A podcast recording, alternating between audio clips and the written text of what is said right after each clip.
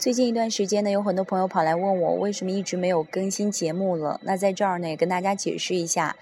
这几天呢，我一个人请了公休假，跑来成都旅行了。这是我一个人的旅行，也是我送给自己二十六岁的生日礼物。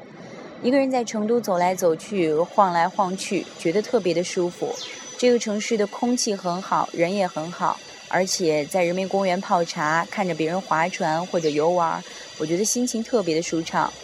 生活就是这样，当你觉得累的时候呢，就跑来一个陌生的地方，待一待这个陌生的城市，也许你就会发现新的生活的目标。今天晚上我回到厦门，重新回到自己的工作和生活当中，节目呢也会在明天的开始陆续上新，也希望大家呢能够继续的支持。